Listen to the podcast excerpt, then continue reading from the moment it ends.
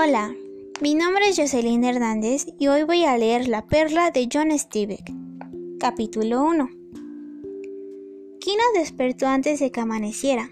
Todavía brillaban las estrellas y el día solo se había extendido como una leve capa de luz en la parte más baja del cielo, hacia el este.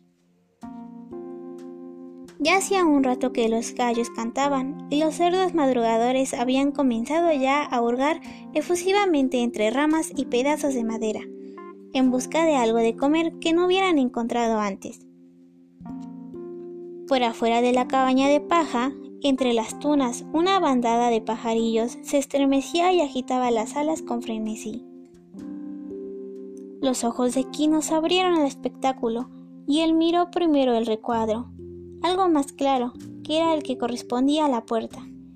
Y luego miró a la caja, que estaba colgada del techo, que era donde dormía Coyotito. Por último, volvió la mirada hacia Juana, su mujer, que yacía junto a él en la estera, con el rebozo azul cubriéndole la nariz y envuelto sobre los pechos y el talle. Los ojos de Juana también estaban abiertos, Kino no recordaba haberlos visto cerrado cuando él despertaba. Los ojos oscuros de la mujer reflejaban pequeñas estrellas y ella lo estaba mirando como, como la miraba siempre al despertar. ¿Quién escuchó el leve romper de las olas matutinas en la playa? Era un esplendor sonido. Kino volvió a cerrar los ojos y atendió a la música interior. Eh, lo que me parece sobre esta lectura habla sobre cómo comienza el día pues en una familia común. Y pues me gusta cómo va diciendo las palabras y cómo poco a poco va abriendo paso a la historia. Eso es lo que me gusta. Y esto es todo. Gracias.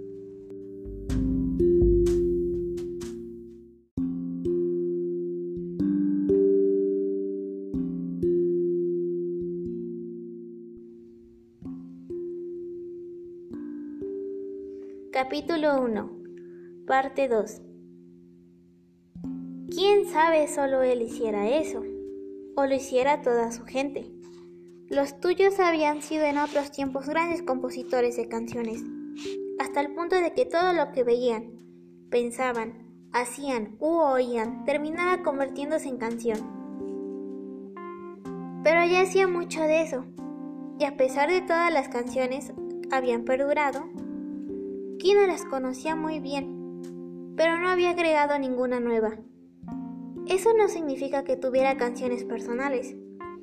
En la cabeza de Kino había una canción clara y dulce, y si hubiera sido capaz de hablar de ello, seguramente lo hubiera llamado la canción de la familia. La manta le cubría la nariz para protegerle del aire húmedo y malsano. Parpadeó al, al oír un susurro a su lado. Era Juana, que se levantaba en un silencio casi total. Con los pies desnudos, se acercó a la caja colgante en la que dormía Coyotito y se inclinó sobre él y dijo una palabra tranquilizadora. Coyotito la miró un momento y cerró los ojos y volvió a dormirse. Juana se acercó al fuego y separó un ascua y la aventó para aviarla, mientras rompía ramas en trozos pequeños y los dejaba caer encima. Entonces Kino se levantó y se envolvió la cabeza y la nariz y los hombros con la manta. Deslizó los pies en las sandalias y salió a mirar el amanecer. Ya fuera, se sentó en cuclillas y se cubrió las piernas con la cobija. Veía el perfil de las nubes del golfo flamear en lo alto del aire. Entonces una cabra se le acercó para olerlo y se le quedó mirando con los fríos ojos amarillos. Tras él, el fuego que había encendido Juana se alzó en una fuerte llama y lanzó pequeñas lanzas de luz entre las grietas del muro de la cabaña proyectando un vacilante rectángulo de claridad hacia afuera. Una polilla rezagada se lanzó ruidosamente hacia el fuego. La canción de la familia surgía ahora detrás de Quino. Y el ritmo de la canción familiar era del metate en el que Juana molía el maíz para las tortillas de la mañana.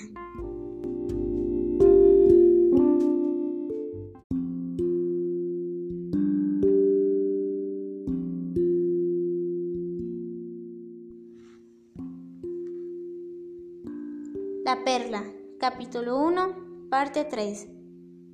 El amanecer se acercaba con rapidez, primero un remolino, después un arrebol, un destello y luego un estallido al levantarse el sol en el golfo. Kino bajó la vista para proteger sus ojos del fuerte resplandor. Y entonces escuchó el batir de la masa de las tortillas dentro de la casa. Y desde el gran comal le llegó el sabroso aroma, las hormigas se afanaban en el suelo, unas grandes y muy negras, las otras pequeñas, polvorientas y ágiles.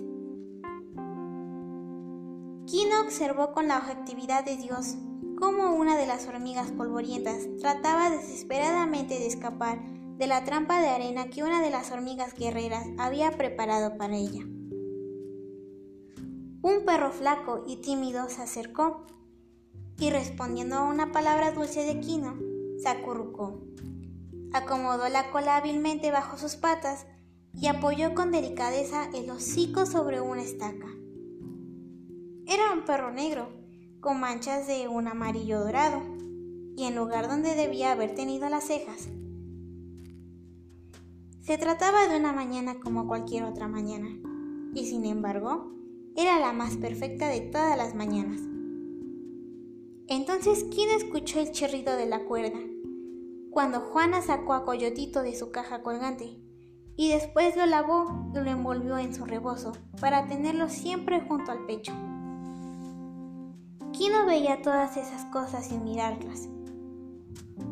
Juana cantaba en voz queda una antigua canción que tenía solo tres notas, aunque también tenía una interminable variedad de pausas.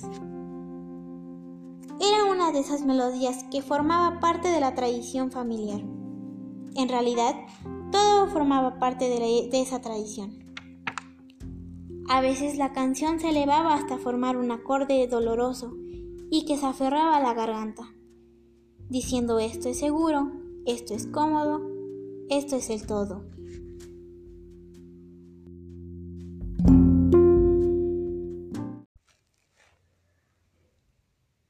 La Perla, capítulo 1, parte 4. Al otro lado del seto había otras cabañas, y el humo salía también de ellas, y el sonido del desayuno. Pero aquellas eran otras canciones. Sus cerdos eran otros cerdos, sus esposas no eran Juana.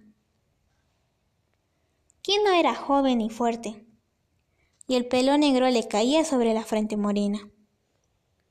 Sus ojos eran cálidos y fieros y brillantes, y su bigote era delgado y áspero. Dejó caer la manta, descubriendo la nariz, porque el ponzoñoso aire oscuro se había ido, y la luz amarilla del sol caía sobre la casa. Cerca del seto, dos gallos se enfrentaban, haciendo reverencias y fintas, con las alas abiertas y las plumas del cuello erizadas. Sería una pelea torpe. No eran pollos que jugaran. Kino los miró durante un momento, y luego alzó los ojos para seguir el centello del vuelo de las palomas salvajes que buscaban las colinas del interior. El mundo ya estaba despierto, y Kino se puso de pie y entró en su cabaña. Cuando él entró, Juana se levantó y se apartó del fuego que ardía. Devolvió a Coyotito a su caja y luego se peinó el negro pelo y, lo, y se hizo dos trenzas y ató sus extremos con fina cinta verde. Kino se y junto al fuego enrolló una tortilla de maíz caliente y la metió en salsa y se la comió. Bebió un poco de pulque y ese fue su desayuno. Era el único desayuno que conocía, fuera de los días de descanso y de una increíble fiesta de pastelillos que había estado a punto de matarle. Cuando Quino hubo terminado, Juana tomó el, tomó el fuego y tomó su desayuno. Habían hablado una vez, pero no hay necesidad de palabras, cuando de todos modos no son sino otro hábito.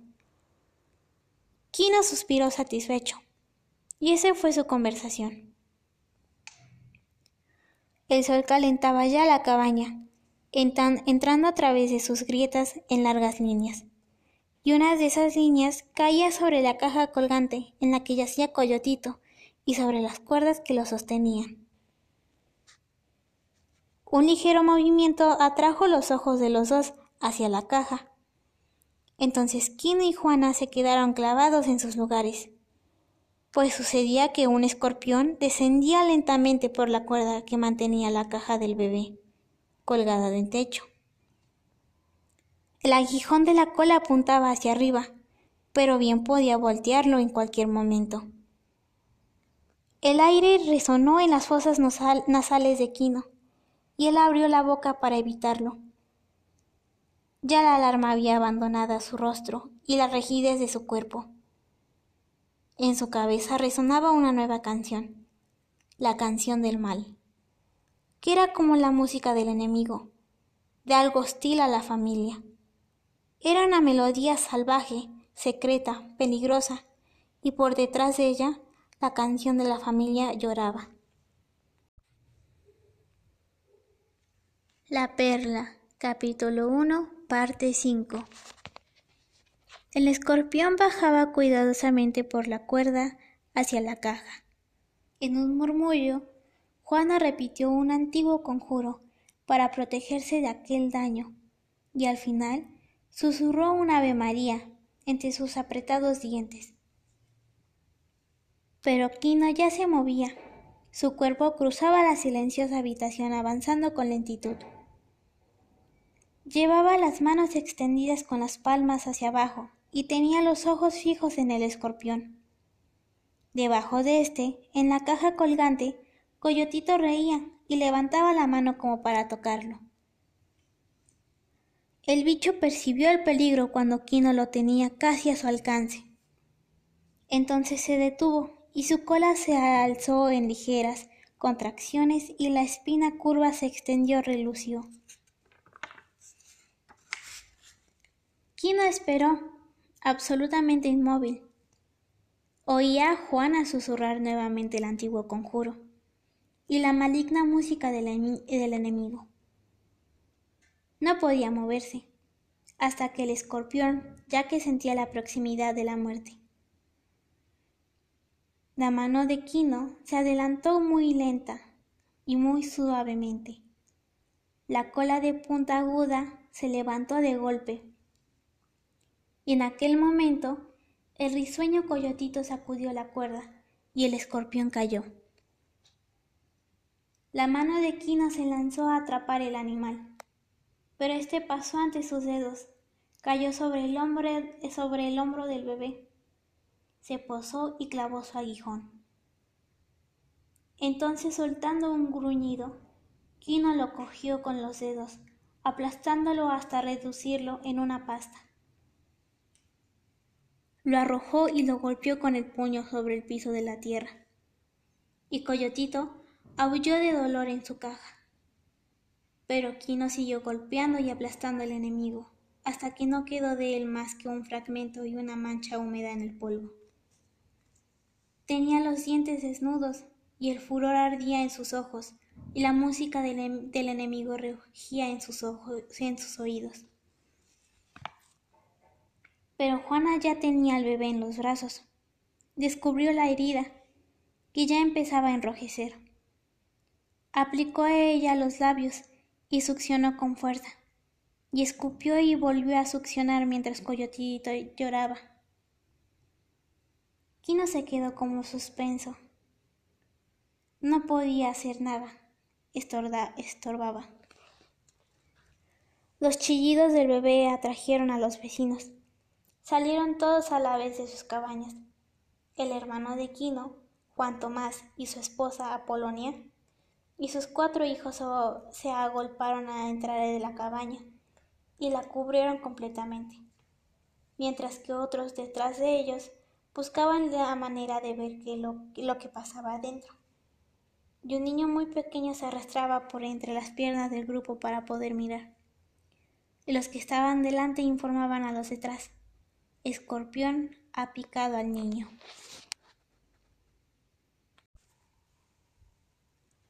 La Perla, capítulo 1, parte 6.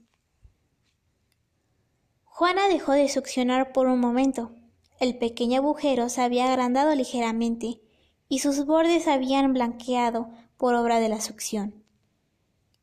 Pero la rojiza hinchación se había extendido cada vez más a su alrededor, formando un duro bulto linfático. Y ciertamente, toda aquella gente que sabía de escorpiones, un adulto podía enfermar gravemente por su picadura, pero un bebé podía morir por ella.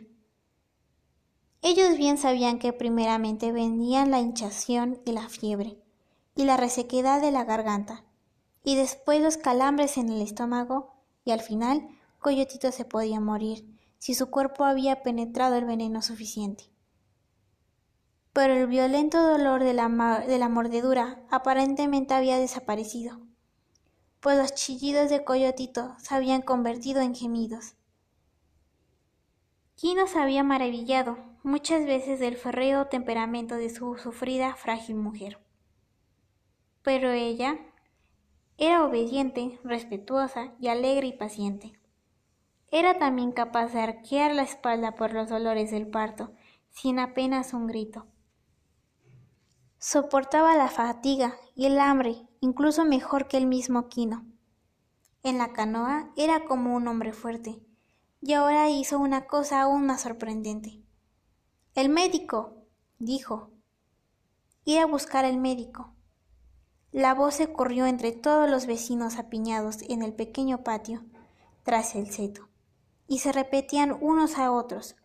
Juana quiere el médico. Maravilloso, memorable. Pedir que viniera el médico. Conseguirlo sería notable. Él jamás venía a las cabañas.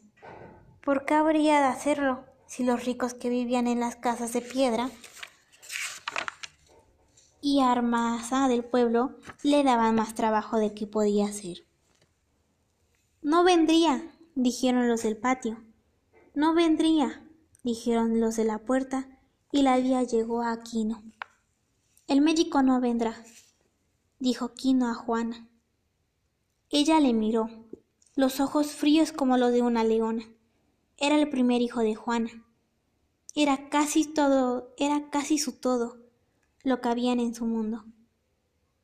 Y Quino comprendió su determinación, y la música de la familia sonó en su cabeza con un tono acerado. Entonces iremos nosotros a donde está él dijo Juana, y con una mano se acomodó el rebozo sobre la cabeza. Improvisó con él una especie de cabestrillo para cargar el gimoteante bebé, y con el extremo liberó la prenda, le tapó los ojos para protegerlo del sol. Los que estaban en la entrada retrocedieron, empujando a los que se encontraban detrás, para abrirle paso. Quino la siguió, salieron a la serpenteante verada y los vecinos fueron tras ellos.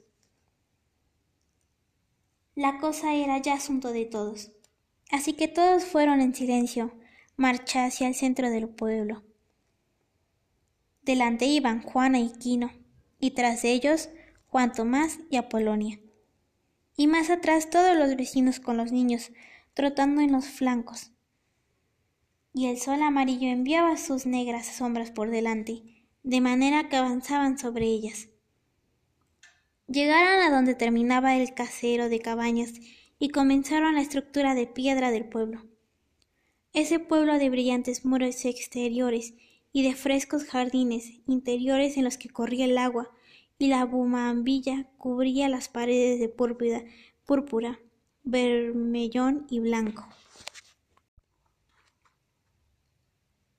La Perla, capítulo 1, parte 7. De los ocultos jardines salía un canto de la multitud de pájaros enjaulados y el ruido de agua fresca que caía sobre las rocas rescalentadas. La procesaron a través de la plaza, inundaba por una luz cegadora y pasó por delante de la iglesia.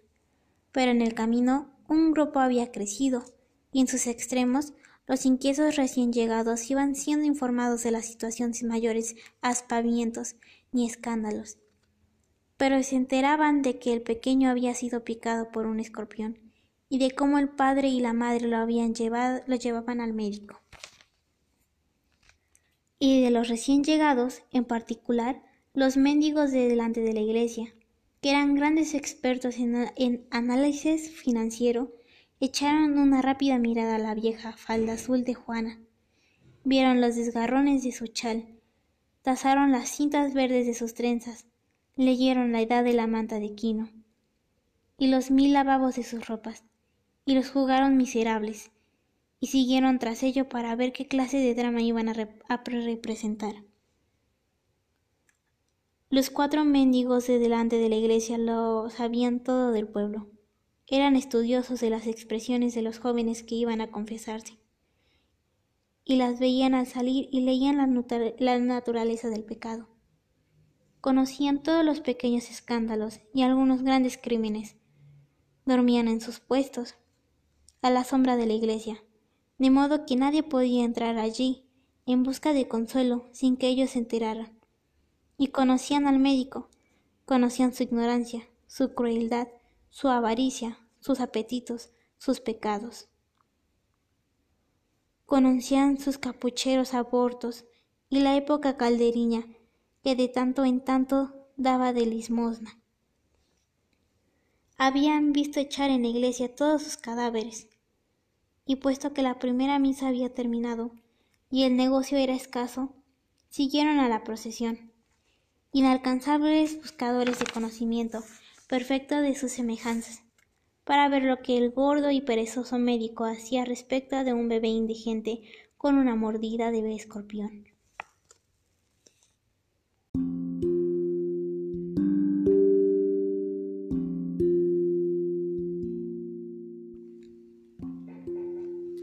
La Perla, capítulo 1, parte 8. La veloz procesión llegó finalmente ante la gran puerta del muro de la casa del médico. Oyeron ahí también el rumor del agua y el canto de los pájaros enjaulados y el movimiento de las largas escobas sobre las losas y olieron el buen tocino puesto a freír. Quino vaciló un momento. Aquel médico no era uno de los suyos. Ese médico era miembro de una raza que durante casi 400 años había golpeado y privado de alimentos y robado y desperdiciado a la raza de Quino. Y también la había aterrorizado, de modo que el indígena se acercó con humildad a la puerta. Y como siempre que se acercaba alguien de aquella raza, Quino se sintió débil y asustado, pero furioso a la vez. Ira y terror bajo iban juntos. En realidad, le hubiese sido más fácil matar al médico que hablar con él, porque todos los de la raza del médico hablaban a todos los de la raza de Quino, como si fuesen simples bestias. Y cuando Quino levantó la mano derecha hasta el aldabón, lleno de rabia, la martillera música del enemigo golpeaba en sus oídos, y sus labios se encontraban tensos sobre sus dientes. Sin embargo, Llevó la mano izquierda al sombrero para quitárselo cuando llegara el momento. La anilla del hierro golpeó la puerta. Kino se quitó el sombrero y esperó y esperó. Coyotito gimió un poco en los brazos de Juana y ella le habló suavemente y con dulzura. Entonces la procesión se cerró más para ver y oír mejor. Al cabo de unos instantes, la puerta se abrió unos pocos centímetros, y Kino alzó, alcanzó a percibir el verde fresco del jardín y el agua que emanaba de una fuentecilla. El hombre tenía delante era de su misma raza, y Kino le habló en el idioma de sus antepasados. El niño. el primogénito, se envenenó por el escorpión que le picó. Él necesitaba de la sabiduría del que, del que cura. La verja se, entornó y el criado se, negó a usar el idioma natural. Un, un momentito, dijo, muy ahí informe, y cerró la puerta y corrió la tranca. El sol enseguidor arrojaba las negras sombras a las montadas del grupo contra el blanco muro.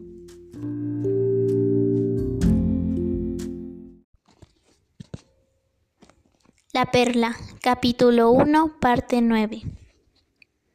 En su dormitorio, el médico estaba sentado en su alto lecho. Llevaba el batín de seda roja, torsonada enviado desde París, un tanto justo en el pecho si se lo abrochaba. Sobre el regazo tenía una bandeja de plata con una jarra de plata para el chocolate y una pequeña taza de porcelana de la llamada cáscara de huevo, tan delicado que parecía un objeto sin sentido cuando él la levantó con su gran mano. La levantó con las puntas del pulgar y del índice y apartó los otros tres dedos para que no le estorbara. Sus ojos descansaban sobre amaquilas de carne hinchada y su boca colgaba, llena de mal humor. Se estaba poniendo muy gordo y su voz era áspera, debido a la grasa que le oprimía la garganta. A su lado, sobre una mesa, había un pequeño gol oriental y un cuenco con cigarrillos. Los muebles de la habitación eran pesados y oscuros y lobregos. Los cuadros eran religiosos, incluso la gran fotografía coloreaba de su difunta esposa, quien si las misas legadas y paganas con dinero de su herencia servían para ello, estaba en el cielo. En otra época, durante un breve periodo, el médico había formado parte del gran mundo, y el resto de su vida había sido memoria, y añorazaba de Francia. Aquello, decía, era vida civilizada, la cual significaba que con pequeños ingresos había sido capaz de mantener una querida y comer en restaurantes. Apuró su segunda taza de chocolate y partió un bizcocho dulce con sus dedos. El criado de la entrega llegó hasta su puerta y esperó a que su presencia fuera advertida. ¿Sí? preguntó el médico. En la puerta se encuentra un, un indiecito con un bebé. Dice que le ha picado un escorpión. El doctor bajó la taza con cuidado antes de dar discurso a su ira. ¿No tengo yo nada mejor que curar picaduras de escorpión a los indiecitos? Yo soy médico, no veterinario. Sí, patrón, dijo el criado. ¿Tiene dinero? preguntó el médico. Y él mismo respondió, no, nunca tienen dinero. Se supone que yo y que solo yo el mundo tiene que trabajar por nada. Ya estoy cansado de eso. Averigua si tienen dinero. Ya en la entrada, el criado entreabrió, la puerta y miró a la gente que esperaba. Pero esta vez sí habló en el idioma de los antepasados. ¿Tenéis dinero para pagar el tratamiento? Ahora Kino buscó en algún lugar secreto, debajo de su manta. Sacó un papel doblado muchas veces, pliegue a pliegue. Fue abriéndolo hasta dejar a la vista ocho pequeños algofares deformados, unas perlas feas y grises como úlceras aplanadas. El criado cogió el papel y volvió a cerrar la puerta, pero esta vez no tardó. Abrió la puerta apenas lo justo para devolver el papel. El doctor ha salido, dijo. Le han llamado por un caso muy grave y se apresuró a cerrar lleno de vergüenza.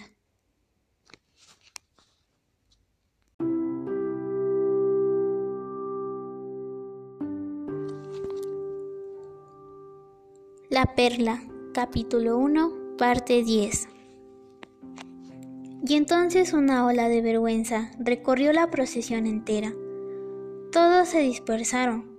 Los mendigos regresaron a la escalina de la iglesia. Los rezagados huyeron y los vecinos se marcharon para no presenciar la pública humillación de Quino. Durante un largo rato, Quino permaneció ante la puerta, con Juana a su lado. Lentamente volvió a ponerse el sombrero de suplicante. Entonces, sin previo aviso, dio un fuerte golpe a la puerta, con el puño cerrado. Bajó los ojos para mirar con asombro sus nudillos rajados y la sangre que caía por entre sus dedos. Eh, bueno, acabo de leer el primer capítulo de La Perla por John Stipp. Y bueno, mi opinión sobre este primer capítulo se me hace que, bueno, para mí es un poco crudo, algo difícil, porque hace énfasis sobre dos clases en la sociedad, que viene siendo la clase baja, y la clase alta o medio alta.